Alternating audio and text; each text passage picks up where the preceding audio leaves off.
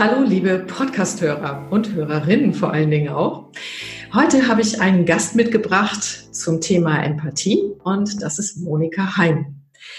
Und sie wird sich gleich auch nochmal selbst vorstellen oder was sagen, aber erstmal muss ich erzählen, warum ich dich, Monika, unbedingt dabei haben wollte. Nämlich, es gibt eine Geschichte zwischen uns beiden. Wir haben uns durch die Coaching-Ausbildung kennengelernt danach. Und dann hatte ich ein richtig schwieriges Seminar. Und ähm, weil du so gut Englisch sprichst, bist du dazugekommen und dann habe ich festgestellt, wow, was du alles kannst. Und ähm, du warst dabei, damals dein erstes Buch zu schreiben. Mhm. Und ich habe festgestellt, wie unglaublich einfühlend, schlau, sozial intelligent du bist. Und es hat mir so eine Freude gemacht. Und das ist jetzt schon sehr lange her. Und dann habe ich letztens ein Video von dir gesehen, in dem du äh, über dich sprichst. Und da ist mir so das Herz aufgegangen, habe ich gedacht, ich muss diese Frau wiedersehen, hören, sprechen und ich muss sie mit in einen Podcast reinkriegen. Das ist der Grund, warum du hier bist. Ja, wunderbar. genau, dann das Wort an dich. Ja, warum machst du eigentlich mit? Und sag dann nochmal kurz Hallo und auch deinen Namen und so. Ja, hallo, ich bin Monika. Ich habe mich super doll gefreut, dass du dich gemeldet hast. Erstmal mit der Meldung, dass du einen Podcast jetzt machst und dann mit deiner zweiten Meldung, Mensch, wir müssen mal wieder reden. Und das war für mich auch so, wow, ja klar. Es sind zwar ein paar Jahre her, aber wir docken irgendwie genau da an, wo wir aufgehört haben, ist so mein Gefühl. Mhm. Und äh, das Seminar damals, das fand ich auch, also ich, ich glaube, ich zehre heute noch von den Inhalten und von dem, wie du die Gruppe geleitet hast und äh, wie wir das zusammen gemacht haben und wie wir da uns durchge naja, nicht Ja, sag ruhig doch, doch, doch, sag's ruhig, sag's ruhig. Nee. Teilweise, nee. Ich, ich, fand, ich fand das einen total spannenden Prozess und da ich dich ja nicht sonst kannte, außer in, also als meine Ausbilderin, mhm. war das für mich total toll zu sehen und ich hatte keinen Vergleich. Also deswegen kann ich jetzt sagen, vielleicht ähm, wir haben uns bestimmt durch den Tag gekämpft, weil Konflikt immer ein heftiges Thema ist. Mhm. Aber ich habe ganz viel gelernt über Empathie an dem Tag. Schon mhm. allein die Konfliktstile oder, oder die Bedürfnisse in den unterschiedlichen Kulturen. Wie tickt jemand? Ist er dealorientiert oder beziehungsorientiert? Das habe ich bei dir gelernt. Und das war für mich, ähm, war so ein, so ein tolles Fenster, was aufgegangen ist. Oh, oh das ist so gut, danke schön. das war natürlich ein, ein perfektes Entree sozusagen für unser Gespräch heute. Total cool. Oh, wunderbar. So, jetzt wissen alle, die äh, bis hierhin weitergehört haben, warum es uns Spaß macht. Ja. Aber, aber Monika, was sollten die denn, was kriegen die denn für sich raus, wenn die jetzt uns weiter zuhören zu dem Thema?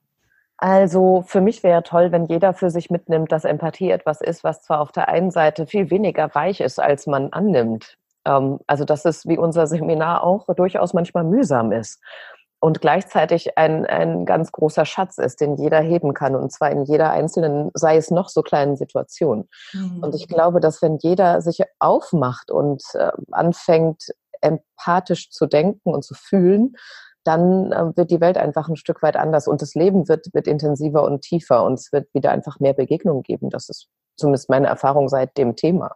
Mhm. Ja, wunderbar. Von meiner Seite äh, ist das, ähm, wir hatten ja schon mal versucht, einen Termin zu kriegen, den hast du mir ja aus Selbstempathiegründen abgesagt. Mhm. Fand ich so großartig, auch diese Begründung dazu.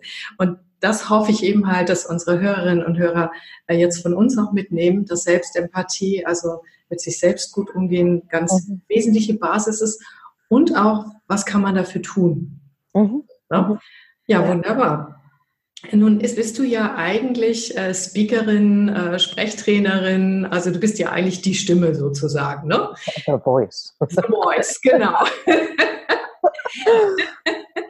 Und äh, wie, wie kommst du jetzt dazu, ein Buch über Empathie zu sprechen? Was hat es mit Sprechen und Auftreten zu tun? Genau, genau. Du hättest auch fragen können, wie kommst denn du darauf? Da, also die Frage, ja. die Frage habe ich ganz oft gestellt bekommen und ähm, finde die immer wieder toll und schön zu beantworten, weil äh, so die Annahme ist ja, es ist was ganz anderes. Also da ist Stimme und Sprechen und das ist ja das How-to, also das äh, sozusagen, was, was mache ich da, wie mache ich es am besten, wie kriege ich eine gute Stimme. Und das ist ja auch ein schönes Thema, nur wofür? Wofür erhebe ich denn meine Stimme? Und was ist denn überhaupt das, was mich im Innern antreibt, was dazu führt, dass mein Ton als letzte Station eigentlich ne, rauskommt? Ja. Und äh, wie sehr prägt eigentlich mein Inneres auch genau das eben, wie klingt das? Wann ist welcher Ton angemessen? Wann spreche ich wen wie an und warum? Was ist meine Intention? Und mhm. irgendwann ließ sich das nicht mehr voneinander trennen. Mhm. Und ich habe das auch ganz stark bei Kunden gespürt, wenn wenn jemand nicht mitkriegt, an welcher Stelle ein bestimmter Ton angemessen ist oder was bewirken kann, dann kann ich dem Techniken beibringen bis zum Maß. Das wird nicht funktionieren. Mhm. So, und da gibt es ah. bestimmte, bestimmte Berufsgruppen und bestimmte, also nicht bestimmte, gar nicht wahr. Ich glaube, es betrifft uns alle mehr oder weniger immer wieder, dass wir Töne einsetzen, die aber den, die es nicht besser machen. Mhm. Und ich weiß genau, was du meinst, weil da fällt mir gerade was ein. Wie gesagt, ich bin ja vielen Führungskräftetrainings. Mhm. Und erstens haben die auch alle Angst davor, zu Recht, und Respekt mhm. davor, unauthentisch zu werden, wenn sie was Neues lernen. Mhm. Ja, weil, immer wieder, ja. total, weil die Stimme dann ähm, aufgesetzt wirkt. Und das merken Menschen ja sofort, ne? So. Ja, ja, ja. Deshalb kann ich es total nachvollziehen. Und es ist auch so, äh, du eroberst auch gerade damit nochmal mein Herz, weil ich auch festgestellt habe, wenn die Menschen etwas wirklich verinnerlicht haben und wissen, was das genau ist, was sie antreibt, dann sprechen sie auch wahrhaftig und dann hat es eine ganz andere Wirkung. Absolut. Also nur so tun, damit der andere jetzt denkt, ich bin nett, ja, mhm, mhm. das, das, kann man bitte gleich sein lassen, oder? Ja. Ist das auch das, was du meintest? Ja, absolut. Ich habe da äh, lustigerweise gerade was erlebt. Ich wurde angerufen ähm, von einem Vertriebsprofi und da war jemand an der Hotline, die ähm, oder die haben mich dann initiativ angerufen. Die Frau hat eine tolle Stimme gehabt, das war nicht das Problem. Aber sie hat dann immer wieder so abgespulte Dinge gesagt, sowas wie, Monika, was möchtest du denn gerne erreichen? Ah! Und ich habe wirklich, ich habe mit der Frau telefoniert und das war eine junge Frau, die hat es bestimmt alles toll gelernt, aber das war nichts Inneres gar nicht. Ich, ich kriegte mhm. so eine große Abwehr, mhm. weil, äh, weil A war in jedem Wort zu hören, dass sie mir was verkaufen wollen und zwar viel. Mhm. Und, ähm, und das andere war wirklich dieses auswendig gelernte nach Schema F Gesprächsleitfaden äh, mit einer sanften Stimme, wo ich gedacht habe, ja, die Stimmführung ist gut, da kann ich nichts drüber sagen. So, aber ich fühle mhm. nichts. Ich fühle die Frau nicht, ich fühle nicht deren echtes Interesse an mir. Das ist mhm. auswendig gelernt und ist, äh, ist eine Form. So. Und da ist eben mhm. genau kein Herz dabei. Mhm. Ah, spannend. Ja, und. Wir, ja, ähm, ich wollte dich nicht unterbrechen. Nee, nee, nee, nee. Das nee. ist auch kein. Mach mal. Genau. Ähm, wir haben ja auch gesagt, also jetzt verstehe ich auch nochmal und vielleicht Hörerinnen hören, warum das dir so wichtig ist und warum wir beide da auch auf einer Linie sind. Ne? Das, also diese Verbindung zwischen innen und außen, ne? auch ja, die Wirkung zu erzeugen.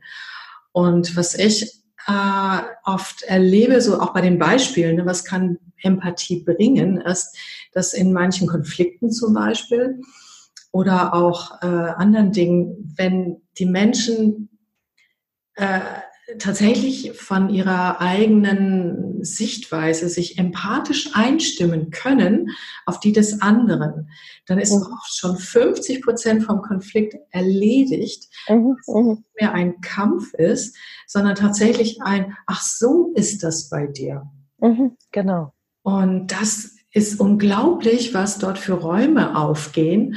Und ich habe das auch schon selbst ganz oft erlebt, auch in eigenen Beispielen, wie auf einmal etwas, was fast unlösbar erschien und was wirklich komplett konträr war von den Interessen, eine gemein, etwas Gemeinsames gefunden hat.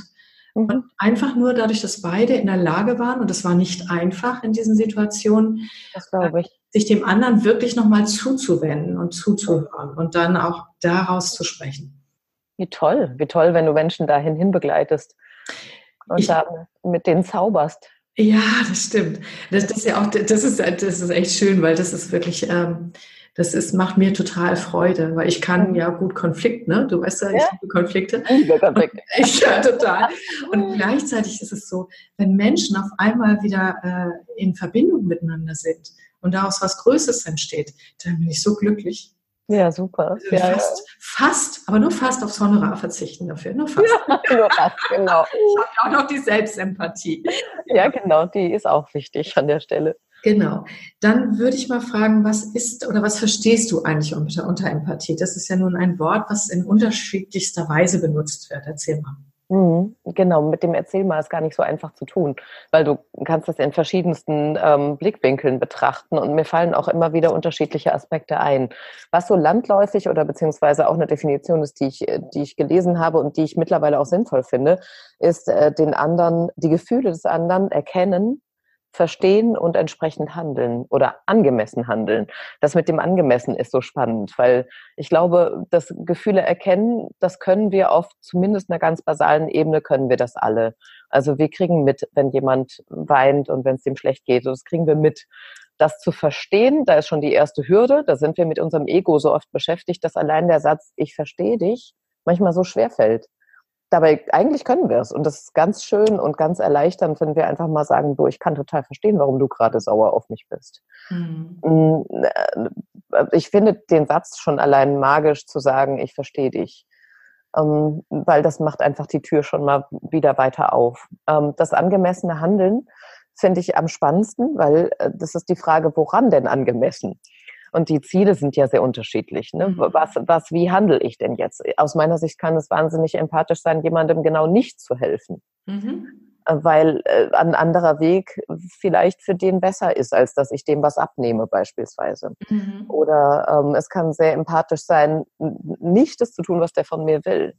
So, und das, dieses angemessene Handeln, das braucht ganz viel Achtsamkeit und es braucht ganz viel Bewusstheit, was ist denn da jetzt gerade los und in welche Richtung soll das Ganze gehen? Und wo kann ich natürlich auch mit meinen Möglichkeiten, da sind wir bei der Selbstempathie, wo kann ich da überhaupt auch mitgehen? Hm. Also wenn du das so sagst, ähm, dann, dann stelle ich mir sofort vor, dass jemand, der da noch nicht so tief drinsteckt, noch nicht so viel Erfahrung, sofort fragt, und nun? Ja. Dann ist das genau. kompliziert. Was mache ich denn jetzt? Genau. Das ist vielleicht schon mal ein kleiner Tipp, der, der die Menschen wieder entspannt, bevor wir tiefer eintauchen. Ja, ich glaube, genau, das ist dieses, und nun steht auch auf meiner Flipcharts drauf, so, wow, das ist kompliziert. Ähm, die eine Botschaft ist, ja, ist es. Also es hat nicht nur was mit Räucherstäbchen und mit äh, Meditieren zu tun, das Ganze. Das mhm. ist ein, ein, schöner Teil und, und der bringt auch ganz viel Aufgeräumtheit. Und was gebe ich denen mit? Äh, ein Tipp, ein Tipp ist, sich immer mal zu unterbrechen. Mhm bevor wir zu schnell handeln, zu, bevor wir zu schnell zurückbellen, bevor wir, was weiß ich, also unter Mikro, also wirklich eine Mikropause einbauen vor meiner Reaktion. Mhm. Und das macht das so viel leichter, mal zu kurz zu, durchzuchecken, was mache ich hier gerade. Mhm. Ja, also die Pause ist für mich ein, ein wesentlicher Bestandteil für Empathie. Mhm. Ja, das kann ich äh, total nachvollziehen. Ich glaube nicht umsonst ist das Thema Achtsamkeit auch ähm, mhm. überall zu hören, zu lesen und ganz weit nach vorne gegangen. Mhm. Nicht aus spontanen Mustern heraus reagieren oder vielleicht aus dem Druck etwas tun zu müssen. Ja. Mhm. Das erinnert mich auch daran, also ähm, ich habe wirklich etwas, und das ist total ernst gemeint, auch wenn sich das komisch anfühlt, aber auf den Führungskräfteseminaren geht es dann bei Mitarbeitergesprächen darum, dann nicht nur, aber auch, viele Männer sagen dann, was mache ich denn jetzt, wenn meine Mitarbeiterin anfängt zu weinen? Mhm. Grauenvoll für die, ne? Ganz ja, ja, ja. Und zwar, ähm, das zeigt ja auch, A, dass sie schon empathisch sind. Mhm, also das genau. so. Und, und B, dass da eine Art anerzogene Hilflosigkeit ist. Mhm. Dass die Empathie in diesem Moment äh, Handlungsunfähigkeit erzeugt. Ja, ja, ja. Und das finde ich total spannend, dass er diese Frage und nun, ne? Und ja. ähm, bis hin zu, dass einige mir dann gesagt haben, ja, ja, das setzen sie mit Absicht ein. Das heißt, sie versuchen es so abzuwerten und zu rationalisieren. Ja, ja. einfach weil, äh, und vielleicht haben sie es auch schon erlebt, also es soll auch vorgekommen sein, dass Frauen no. einsetzen. Wirklich? Ach Quatsch. nur Engel. Aber, aber, dieses Jahr einfach mal eine Pause machen, einen Moment warten, den anderen zu sich kommen lassen, vielleicht ein Glas Wasser oder ein Taschentuch anbieten. Das sind ja. also im Prinzip ist das eigentlich alles, was es braucht in dem Moment. Ja. Ne? Und, aber das ist immer wieder spannend. Ich staune, das sind oft ganz erfahrene Führungskräfte, die über 30 Jahre schon führen und dieses Thema auch noch haben. Und für mich ist da der, da fehlt die Selbstempathie. Mhm. Weil mhm. ich glaube, wenn die gefühlt hätten, wie hilflos die das macht und das auch akzeptiert hätten mhm. mhm. und nicht meinen, sie müssten schnell sein und für alles sofort eine Lösung haben, mhm. mhm. dann würden die in einen ganz anderen Prozess hineingehen, der sie ja. integriert und dann wären sie, sie der Situation nicht mehr einseitig hilflos ausgeliefert. Ja, ist aber so das Thema Verlässlichkeit. Hm. Wieso? Äh, wenn sie sich eingestehen, dass sie hilflos sind, das bringt ja eine Verletzlichkeit mit sich. Ah, okay. Und wenn sie es möglicherweise sogar ausdrücken, der Frau gegenüber, du, ich weiß gerade überhaupt nicht, was ich machen soll. Also mhm. das ist gerade so steht. Ja, stimmt. Es ist ein, ein tolles, äh, also Verletzlichkeit ist ja ein großes Gut, was aber vielen so ganz fremd ist. Mhm. Sagen, du, ich weiß gerade überhaupt nicht, was ich machen soll. Mhm. Ja, das stimmt. Und gerade das ist der Grund, warum wir auch in diesen Change-Prozessen in den Unternehmen oft so unauthentisch werden. Mhm. Weil das uns ganz viel in Kontakt mit dem bringt, dass es uns auch durchrüttelt als Führungskraft. Und dieses Bild, was aber auch Frauen haben, ich muss das immer eine Antwort parat haben, ich muss immer für alle klar und da sein. Ne? Mhm. Jetzt nicht eingestehen, dass ich jetzt auch gerade angetatscht bin. Ähm, ja. Das ist ein großes Thema, ne? was auch viel, vieles verursacht, was, was leidvoll ist. So. Ja. Was machst du dann mit den Führungskräften? Was sagst du denen, wenn die Frau dann weint? Also Selbstempathie und wie geht es mhm. weiter? Ja, genau das. Also ich sage, also erstmal ist das so, ähm, naja, auch wie in der gewaltfreien Kommunikation. Die innere Haltung ist, egal was jemand tut, sagt oder macht, äh, das ist seine Art, jetzt gerade Gefühle, Bedürfnisse und so auszudrücken. Mhm. Also erstmal Respekt davor zu haben, dass jeder seine eigene Art auch hat, das mhm. zu tun. Und dann genau wie du, deshalb kam ich auch gerade drauf, äh, Moment mit sich selbst achtsam zu sein, sich selbst auch Ruhe zu geben und zu überlegen, was mache ich jetzt, entweder zu denken oder zu fühlen. Und als schnelle Hilfe tatsächlich einfach wirklich äh, zu sagen, brauchen Sie einen Moment Pause? Mhm. Oder ja, einfach eine Frage zu stellen. Oder einfach eine Taschen zu geben, sich zurückzulehnen und Raum zu geben. So, mhm. als schnelle Soforthilfe und dann sich neu zu sortieren, sich dann diese Pause zu nehmen. Mhm. Ja. Und dann zu reflektieren, was macht mich dann eigentlich? Welche, welcher Glaubenssatz steckt dahinter oder welche Erfahrung steckt denn dahinter? Und wie geht's mir damit? Und was kann ich tun? Also im Nachgang, was kann ich tun, damit ich das nächste Mal, wenn das passiert, ähm, damit es mir da drin besser geht? Mhm. So. Das ist so das, was ich dann tue. Ja, ist das sowas wie auch hinterher durchspielen? Ah, das hätte ich tun können. Mhm, genau. Du ja. spielst auf Change History an, genau. Das ist ja auch eine Methodik, die wir haben. Ne? Das mache ich nicht immer. Das mache ich nicht immer, aber manchmal schon auch. Ne? Also den Film nochmal ablaufen. Das mache ich eher im Coaching, weil im Seminar ist es teilweise so. Das sind immer so diese kleinen Momente. Mhm, mhm. Das ist ja nicht explizites Thema, sondern das kommt manchmal bei den kollegialen Fallberatungen als Frage zwischendurch. Das mache ich eher am Coaching. Dann nutze ich das auch. Ne? Ja so das durchzuspielen und dann sich durchzuspielen und ah, wenn ich mir neue Handlungsüberlegen äh, Optionen überlegt habe, ne, wie könnte das denn sein, wie könnte ich das machen? Das dann ganz genau wie so ein Film vor den Augen zu sehen oder genau. zu denken. Ja, das mache ich auch. Aber eher im Coaching. Ja, spannend. Ja, ich nenne das die empathische Variante. Einfach zu schauen, wie wäre es, also wenn ich äh, mir eingestehe, ich habe daneben gegriffen. Also ich äh, war nicht empathisch. Ich habe sie wieder erkannt, also erkannt, ne, der, der Punkt, der funktioniert meist aber ich habe hab kein Verständnis äh, ausdrücken können oder ich, ne, also was hätte ich noch machen können? Mhm. Und ich finde dieses Üben, also Empathie ist ja wie so ein Muskel, den kann ich trainieren und ich kann immer wieder mit der empathischen Variante, die kann ich mir selbst als kleine Hausaufgabe geben, wie hätte ich es noch machen können? Mhm, das so, ist eine schöne Idee. Und damit das Gehirn einfach übt, okay, so geht's auch und so geht's auch und so geht's auch und auch dieses, ich verstehe dich, innerlich zu sagen und dann das parat zu haben nächstes Mal. Nicht als äh, jetzt automatisierte mechanische Übung, sondern eher zu sagen, das ist auch eine Möglichkeit. Das ist mhm. auch eine gute Möglichkeit zu handeln. Mhm. Oh, das ist ein schöner Tipp auch für unsere, für alle, die Selbstcoaching machen wollen. Ja, schön. Ja, ja danke. Ähm, für mich ist nochmal auch zu gucken mit dir, was ist eben, also Empathie wird ja manchmal auch falsch verstanden, ne? So, so eine Kuschelnummer und so. Ich fand das total genial, dass du gerade schon mal die Abgrenzung, als du das erklärt hast, gemacht hast. Weil es ist tatsächlich auch so eine Befürchtung von manchen, die das noch nicht so geübt haben, dass sie dann mitleiden müssen oder mhm. dass sie dann alles tun müssen, was die andere Person äh, möchte. Mhm. Ja. Das, ist, äh, das ist tatsächlich so ein Vorurteil. Wenn ich empathisch bin, bin ich dem ausgeliefert. Kann ich nicht genau. mehr steuern. Ne? Nein. So.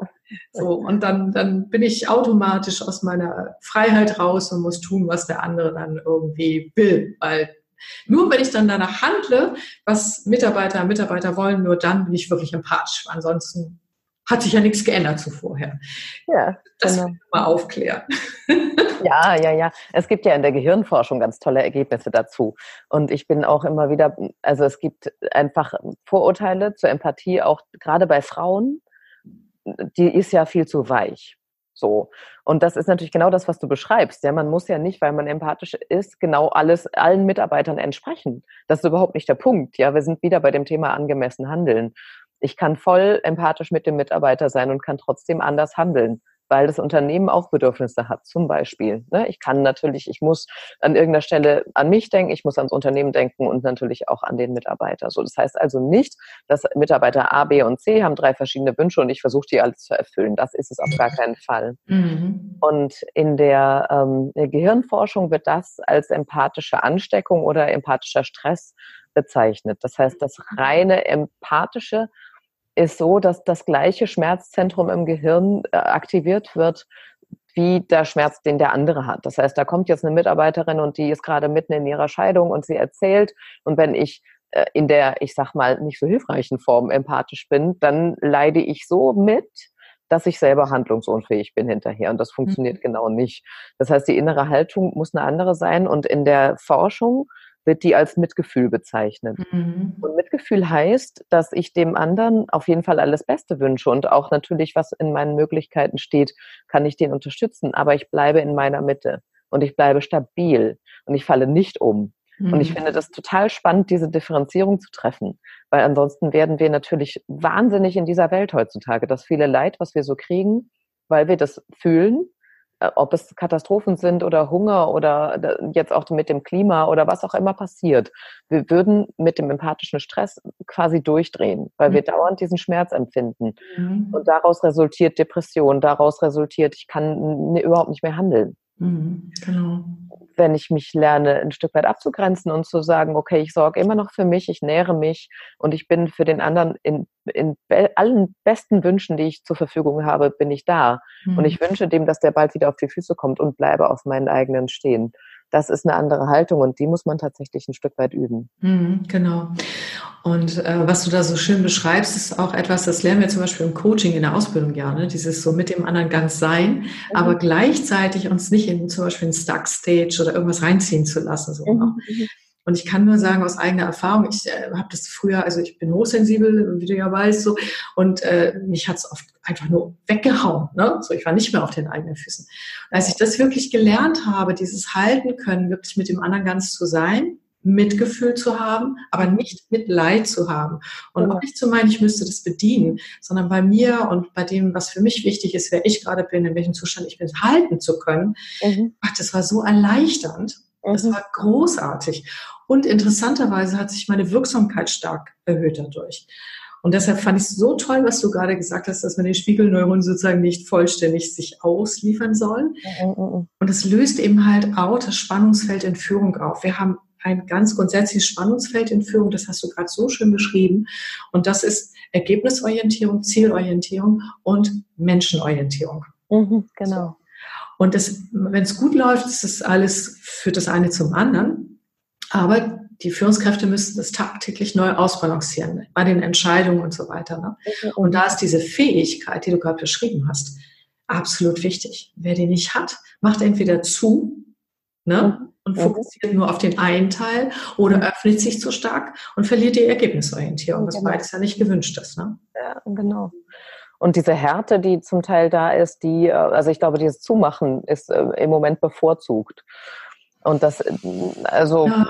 was ich so erlebe in Führungspositionen, wo ich so denke, die, die, Angst ist so groß, sich auch einzulassen und, mhm. und dann nicht mehr liefern zu können. Also Führungskräfte stehen ja wirklich unter diesem Druck aus beiden Total. Richtungen. Und ja.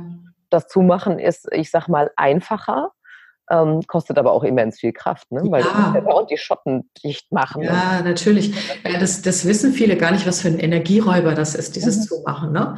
Und es ist erstmal jetzt, wenn ich das empathisch betrachte mit Mitgefühl, es ist ein Lösungsversuch, der absolut verständlich ist. Mhm, genau. Ne? Ja.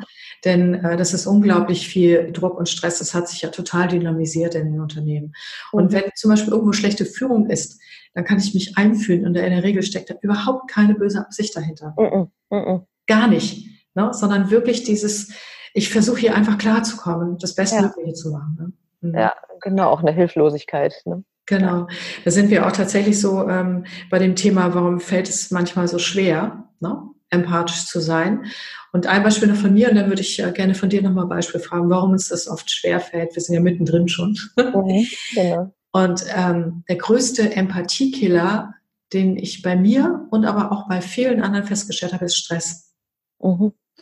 Weil da wissen wir ja, ne, äh, in das äh, von der Gehirnforschung in das archaische Notfallsystem hineinführt. Mhm.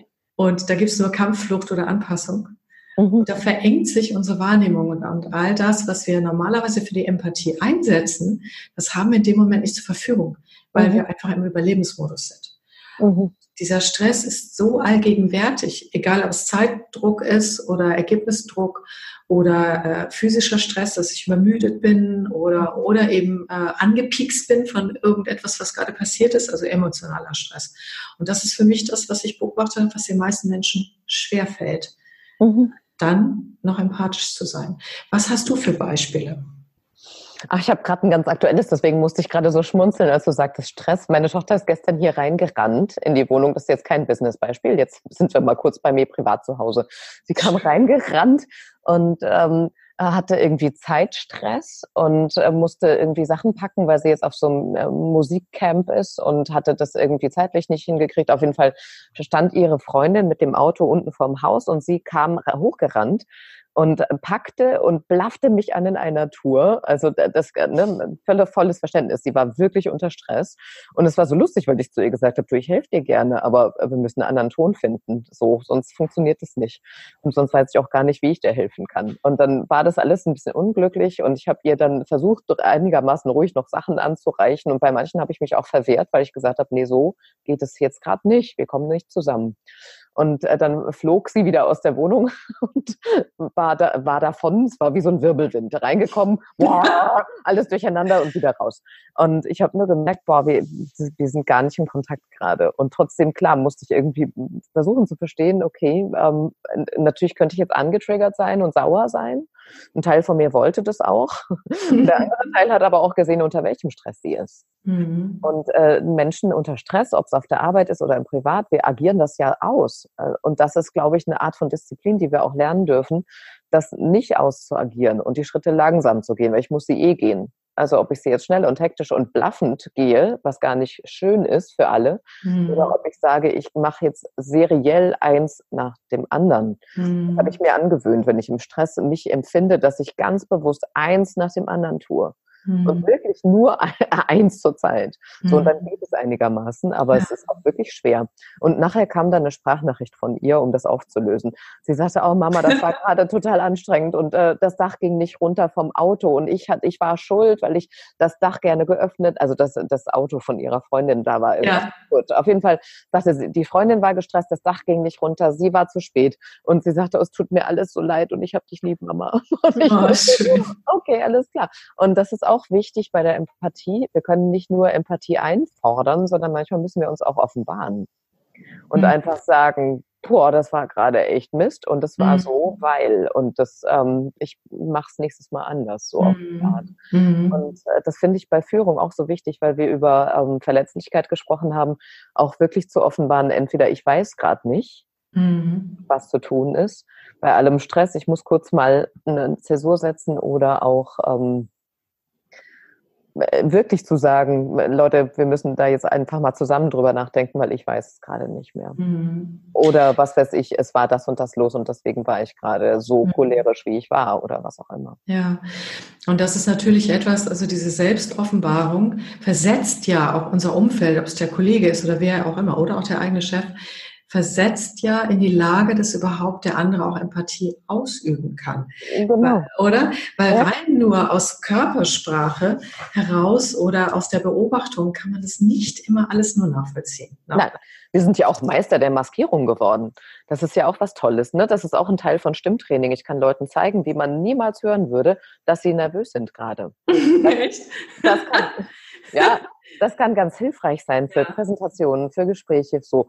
Aber um wirklich auch sich zu offenbaren, braucht es auch manchmal diese wackeligen Töne. Mhm. Und dann braucht es auch, dass jemand erkennen darf, hey, ich habe da gerade einen Kampf, ich habe da gerade ein Thema. Mhm. Und das Schönste ist eigentlich, wenn man dann erkannt wird. Und wenn man sagt, boah, du hast da gerade einen Brocken vor dir.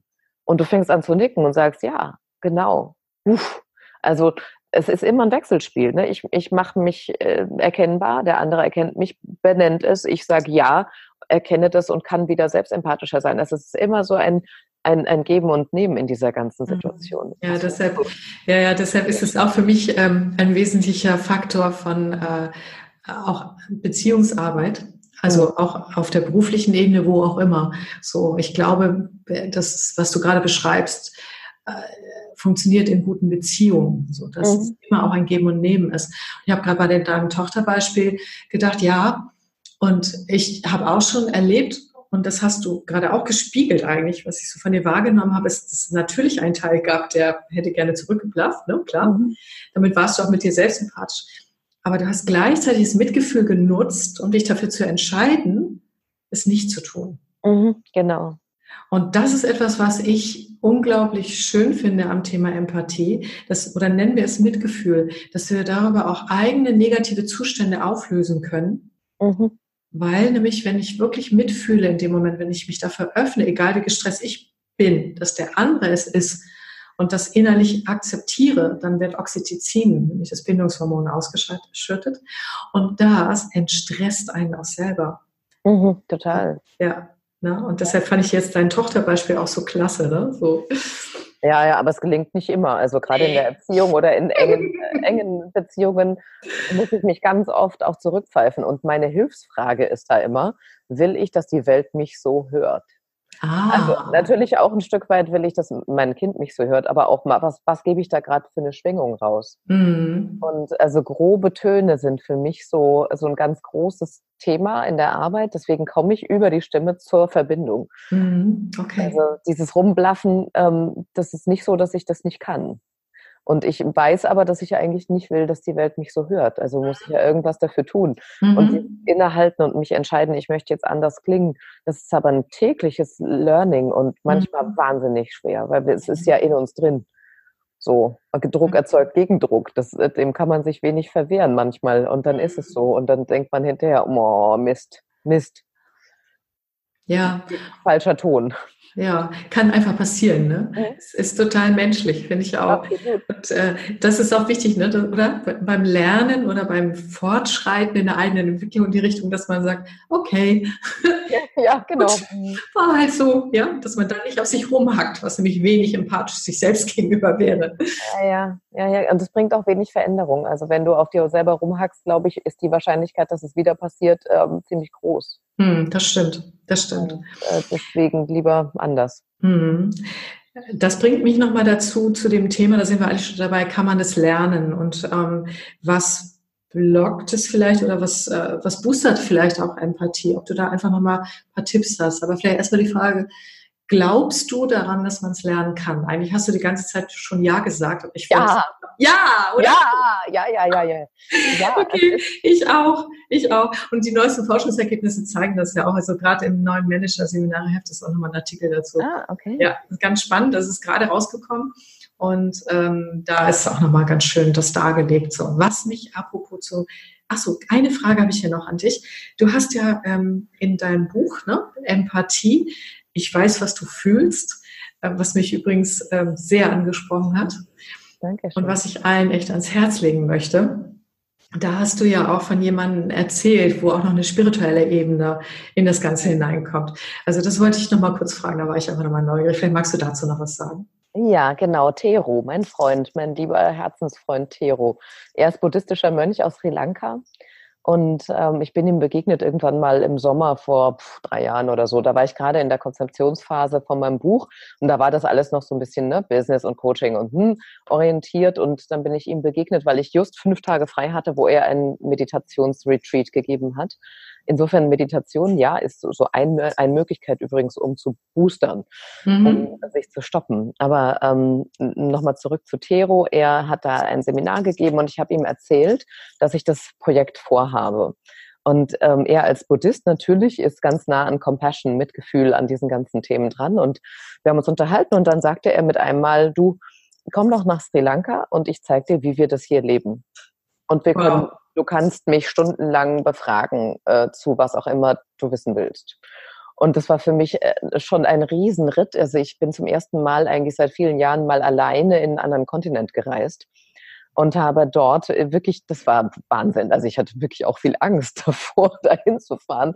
Und es war nachher ganz, ganz wunderbar. Und ich habe mit ihm stundenlang im Tempel gesessen und wir haben geredet und wir haben geredet über Beispiele. Er ist als ähm, auch Familientherapeut unterwegs und ähm, auch als, als ja, Counselor, also als Berater für Einzelpersonen, auch immer wieder in Europa mhm. und macht eine ganz wunderbare Arbeit und öffnet da die, die Herzen der Menschen einfach wieder ein Stück weit. Mhm. Und Spiritualität ist ein, es hört sich immer so ungreifbar an, aber der Buddhismus hat ganz konkrete Ideen und ganz äh, lebensnahe Ideen, wie kann man eigentlich äh, empathisch sein und was bedeutet das? Und er hat mir erstmal auch klar gemacht, das ist alles gar nicht so einfach. Mhm. Also es mhm. ist durchaus ähm, äh, er hat so viel Achtsamkeit und dieses, dieses wirklich bewusste, wie gehe ich mit dem anderen um und was gebe ich selber. So das Einstiegs, die Einstiegsgeschichte, äh, die er mir erzählt hat, war, dass wir, ähm, dass er ein, ähm, einen anderen Mönch, ich bin gerade abgelenkt, weil hier irgendwelche Geräusche waren. Ich muss mal kurz mal empathisch mit meiner Wohnung sein, glaube ich. Lustige Geräusche, die hier sind. So, aber ähm, nicht dein Hund, der auf der Couch nee, Ich habe gerade gesagt, mein Hund liegt hier ganz friedlich und okay. ich, aber egal. Also solange hier keiner, keiner, rumläuft und meine Wohnung ausräumt, ist alles. ähm, also ähm, er hat als Beispiel genannt, dass er baden war mit verschiedenen Mönchen und einer davon ähm, irgendwie sich mit seiner Robe beim Baden verheddert hat und irgendwie unterging und dann in Seenot geriet. Und er hat äh, das gesehen und ist dahin. Das ist der erste Impuls. Wir erkennen, jemand ist in Not. Wir erkennen, jemand hat ein bestimmtes Gefühl. Ähm, und sind, ähm, er ist dann dahin und wollte ihm helfen und sagt dann erst dann mit einem Grinsen im Gesicht, ich bin aber gar kein guter Schwimmer. Ups und hat gesagt, ich war sehr empathisch mit dem anderen, aber ich war ganz unempathisch mit mir selber. Mhm. Und ähm, hat gesagt, ich habe mich in Gefahr gebracht. Das hat keinem geholfen. Mhm. Und äh, letztlich hat der andere ihn in die Tiefe gerissen. In dem Moment fing er an, achtsam zu sein. Mhm. Und in dem Moment fing er an zu, zu ähm, sagen, okay, Panik wird mich hier nicht weiterbringen, sondern ich muss stillhalten. Mhm. Und hat auf sich selber geachtet. In dem Moment, da kam ein Dritter und das Ganze wurde aufgelöst. Aber das ist sein Beispiel von, ähm, von Bewusstheit. Und er hat ganz viele Beispiele aus dem Buddhismus genannt, die ich in anderen Coaching-Situationen schon auch irgendwie kannte mhm. und wo ich gemerkt habe, dass Spiritualität und ähm, einfach Menschlichkeit und miteinander umgehen, in Kontakt gehen, das ist alles so nah aneinander dran. Und ähm, das fand ich ganz wunderbar. Und ich hoffe, dass manche Menschen einfach vielleicht durch das Buch, ich, ich bin selber keine Buddhistin, das muss ich dazu sagen. Mhm. Und äh, ich liebe es, einfach auch Ideen aufzugreifen und mit denen schwanger zu gehen, mit denen zu arbeiten. Und ähm, dafür muss ich mich nicht für eine ähm, Glaubensrichtung oder Philosophie oder Religion entscheiden, aber ähm, dass Menschen sich öffnen, was gibt es da noch und was ist, was ist Verbindung, ist ein bisschen mehr als ähm, einfach nur kognitiv alles ja. mögliche Wissen, sondern Verbindung entsteht auf einer, auf einer Ebene, die wir gar nicht so ganz erfassen können. Und das ja. ist toll, wenn man das zulässt und auch sagt, hier ist gerade was. Ich kann es nicht benennen, aber ich spüre das. Und das ist für mhm. mich eine, tolle Form von Spiritualität. Ja, das ist wunderbar. Das ist ganz interessant. Das hat mich an meine Interviews, äh, Interviewpartner zum Thema atmosphärische Führung in, äh, erinnert. Dieses, das, was da dann ist. Ne? Aber was für ein wunderbares Bild auch ähm, was er erlebt hat, ist ja ein Bild dafür, was wir vorhin besprochen haben, ist mir gerade mhm, aufgefallen. Ne? Ja. Sich nicht runterreißen lassen, sozusagen durch so, alles großartig. Was, mhm. äh, was für ein Glück hast du gehabt, dass du diesen Menschen getroffen hast? Was ja. hat das mit dir zu tun? Ja, dass er dich eingeladen hat, das ja. hat ja auch damit zu tun, wer du bist. Ja, ja. Ja, und da kann ich, äh, kann ich total nachvollziehen. Wir wären jetzt am Ende schon unseres Podcasts, wobei ich könnte jetzt noch zwei Stunden ja. weiter mit dir, aber wir haben, ja, ja, aber wir haben eine Vereinbarung getroffen, auch, ne, dass äh, wir eine bestimmte Zeit auch einhalten, weil du musst weg und ich auch. Und ähm, ich würde ganz gerne kurz nochmal sagen, wenn die Menschen dich jetzt finden wollen äh, und mit dir arbeiten wollen, dann mhm. äh, finden sie dich unter www.monikaheim ohne Bindestrich.de. Das kommt mhm. Bonus. Und ähm, du hast gesagt, du hast auch noch ein Geschenk mitgebracht. Ne? Es gibt ja demnächst noch ein äh, Seminar Mitte August. Wie heißt das genau nochmal, das Seminar?